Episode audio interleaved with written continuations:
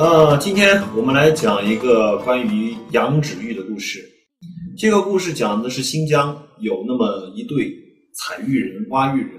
其中有一位呃一位大叔，他们在一次捡玉之后呢，天上下着蒙蒙细，然后休息的过程当中呢，就坐在山坡上吃着馕，然后他在吃馕的过程当中，脚呢就随意的踢了踢几块石头，就。突然发现那几块石头的下面有一块雪白的玉，本来正准备把它挖出来，然后这个时这个时候山上突然就是呃发生了泥石流，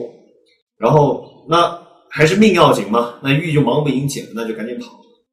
结果这个大叔这个事情呢就一直记在心里面，长久难以忘怀。为什么？因为那块玉实在是太白太美了，就踢开看见那个角落。就已经被他深深的就扎在了心里面，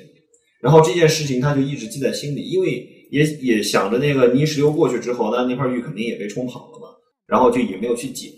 结果过了几年之后，又到了曾经的那个地方，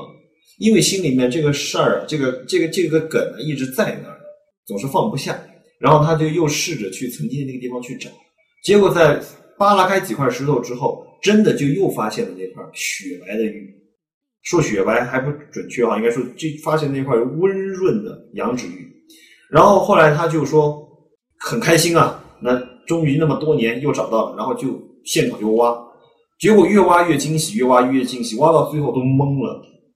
怎么呢？挖出了一块一百多斤重的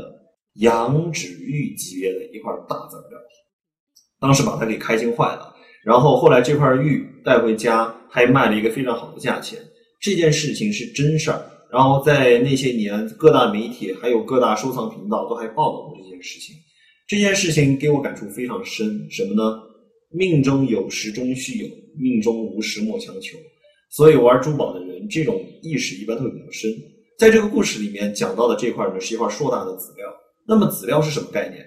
山上面挖出来的，刚刚开出来的这种不规则的，这叫山料。